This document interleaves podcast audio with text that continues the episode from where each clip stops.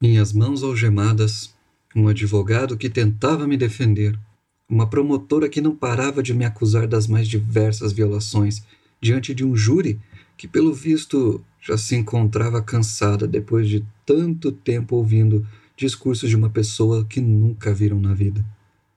Um julgamento. O meu julgamento. Acusação? Assassinato.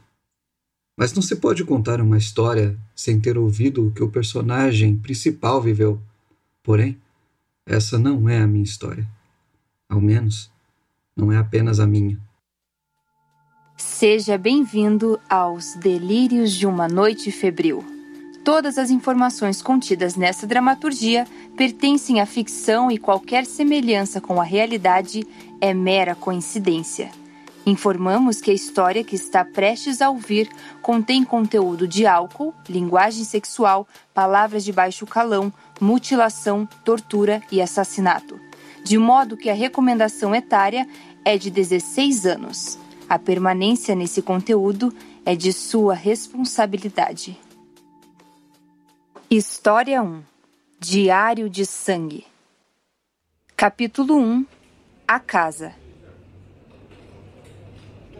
tá vindo ele, Só um jeitinho dele. Certeza que ele é. Certeza. Alguém como ele não faria uma coisa dessa, não é possível. Esse cara é inocente. Isso tá na cara que ele é inocente. Silêncio! Passemos agora para o interrogatório do réu. Me levantei e fui ao local indicado mas sem o falso romance como acontece nos clássicos de cinema, pois não tinha a Bíblia, nem o famoso juramento: juro dizer a verdade, só a verdade, nada além da verdade, em nome de Deus. Aqui, juramos perante a Constituição e a palavra de honra. Eu não estava afim de ser processado, também por um falso testemunho. Perante autos do processo, os dados apresentados até o momento e sobre a presunção de inocência, como o réu se considera? Inocente. Explicarei por quê. Não preciso das perguntas da promotoria nem da defesa no momento, pois quero contar os fatos sem interrupções. Protesto! A promotoria tem o direito de fazer as perguntas que achar coerente, quando quiser. Protesto negado. Tanto a promotoria quanto a defesa terão seus direitos assegurados após fala do réu. Este falará tudo o que quiser e, na sequência, as questões podem ser levantadas. Asseguro o pedido do réu para que não seja interrompido e que tenhamos o andamento do processo sem mais delongas. O réu pode prosseguir. Para que todos entendam pelo que eu estou passando, precisamos voltar algumas semanas atrás, quando eu estava me mudando para meu novo endereço. Eu tinha acabado de comprar uma casa no bairro Prado Velho, bem perto de uma faculdade. Estava colocando para dentro as últimas caixas de móveis do caminhão de frete. A casa era de madeira, estava bem castigada, tanto por fora quanto por dentro. Mas eu estava disposto a tornar aquele lugar minha morada. Havia muita poeira, alguns vidros estavam quebrados, e até tinha me esquecido de comprar lâmpadas para não ficar no escuro logo na primeira noite. E além do que, ainda faltava a assinatura de uns últimos documentos para a posse do imóvel. Estava pensando nisso quando o corretor bateu ao portão, subindo pelos degraus que levavam à porta de entrada. Cobertos pelo mato e que não era aparado há um bom tempo. Bom dia. Vim lhe trazer a escritura e a cópia da chave que tínhamos conosco.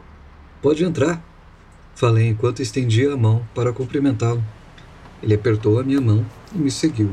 Ele pegou alguns papéis da pasta que carregava e me entregou junto de uma caneta e de um molho de chaves, que retirou do bolso da camisa.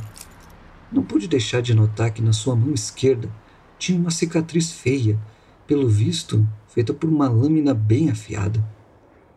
Peguei a caneta personalizada e li o nome Wagner nela. Sempre tratei do negócio com ele diretamente, desde o primeiro contato no telefone. Ao que parece, corretores gostam de deixar o número próprio para que eles tenham os negócios na mão, e não parecia ser diferente com ele. Também sempre estão impecáveis com a aparência.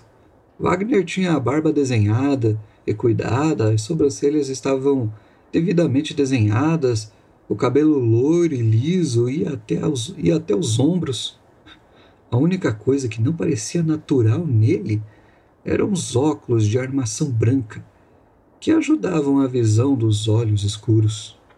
Ele era totalmente o oposto de mim, que estava com a barba por fazer, tendo que quase uma monocelha e um cabelo parecendo uma palha de aço.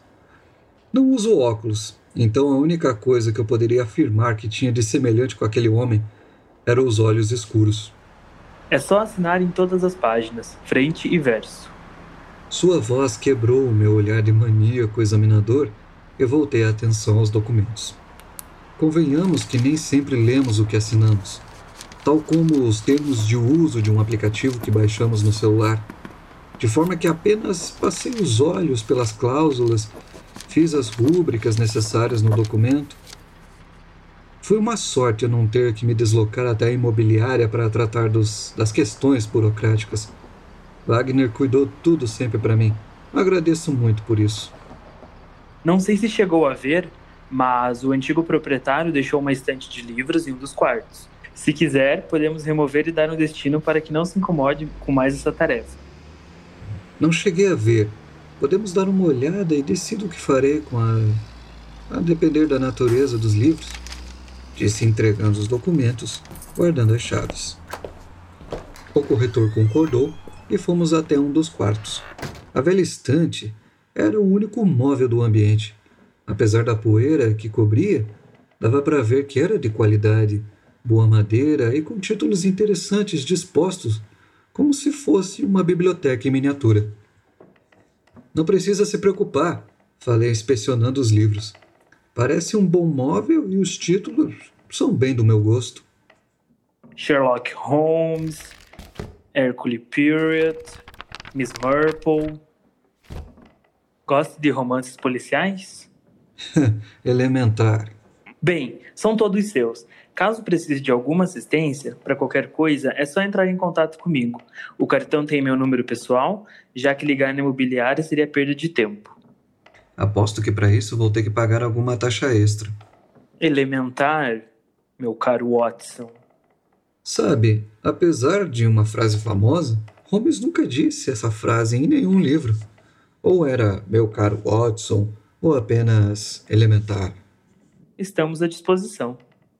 Me cumprimentou mais uma vez e saiu pelo mesmo caminho que chegou. Me acompanhei até a porta e acenei quando ele entrou no seu carro azul claro. Entrei e fiquei algum tempo organizando o que podia, tirando as teias das aranhas das paredes e varrendo o chão.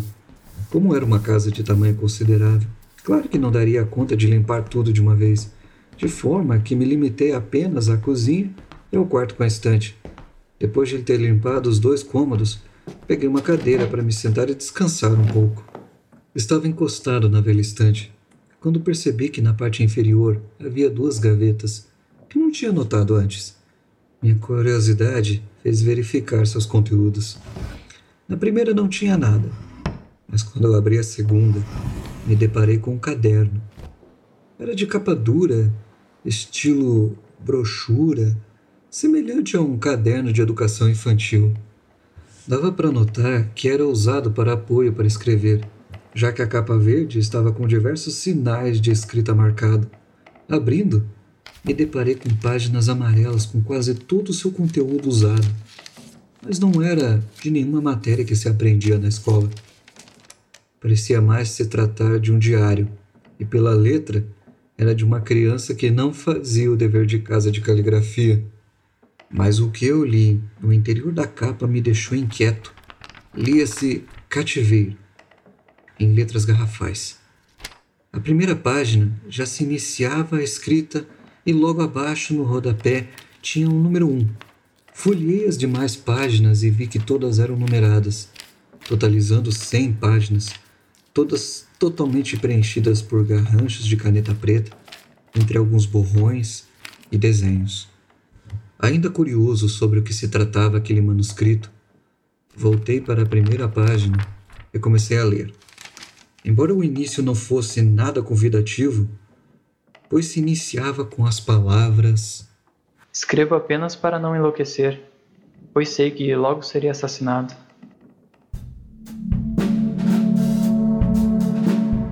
Com as vozes de André Melchior como réu Ricardo, Bruno Sanctus como escritor do diário, Maraline Silva como juíza, Caian Pereira como Wagner e Alexandra Mayhofer como promotora. Vozerio, Bruna Silva, Fernando Sales, Matheus Kulak e Victoria Flack. A apresentação, Heloísa Oliveira. Trilha sonora, Gabriel Mendes. Edição e direção de sonoplastia, Bruno Tomás. Produção e direção geral, Miro Mazeto.